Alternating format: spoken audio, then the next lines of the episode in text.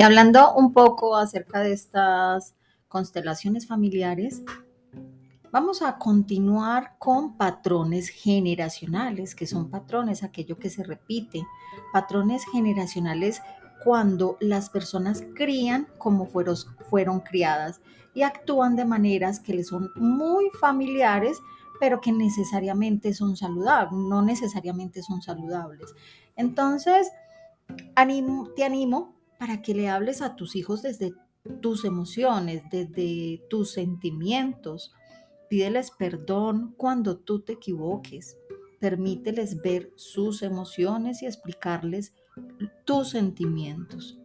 Pasa tiempo con ellos haciendo lo que más les gusta.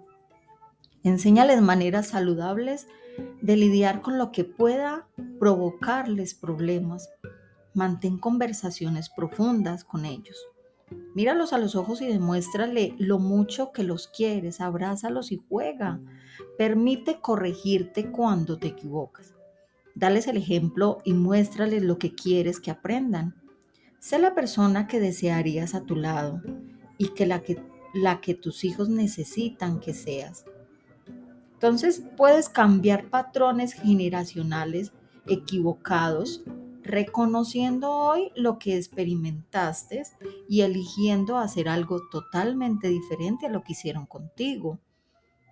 Muchos niños aprenden eh, por lo que ven modelando con los adultos y esto de los padres, abuelos, tíos, las personas más cercanas a ellos. Entonces los niños nunca han sido buenos para escuchar a sus padres, pero nunca fallan en imitarlos.